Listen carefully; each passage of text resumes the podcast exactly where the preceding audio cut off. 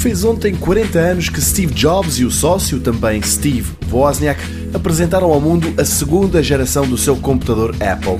O primeiro tinha um aspecto que deixava muitíssimo a desejar, este já não era tanto assim.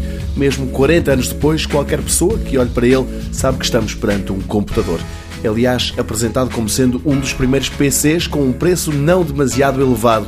Os peritos em História de Informática notam e lamentam um pormenor.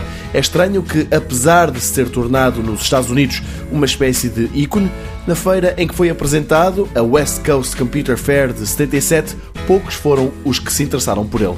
Acabou, no entanto, por ir parar a muitas escolas e casas americanas. Custava, na altura, 1.300 dólares. Ao estilo do ZX Spectrum, os programas eram gravados em cassetes e as imagens apareciam ou no monitor ou num televisor, vinha com 4 KB de memória RAM e um processador de 1 MHz.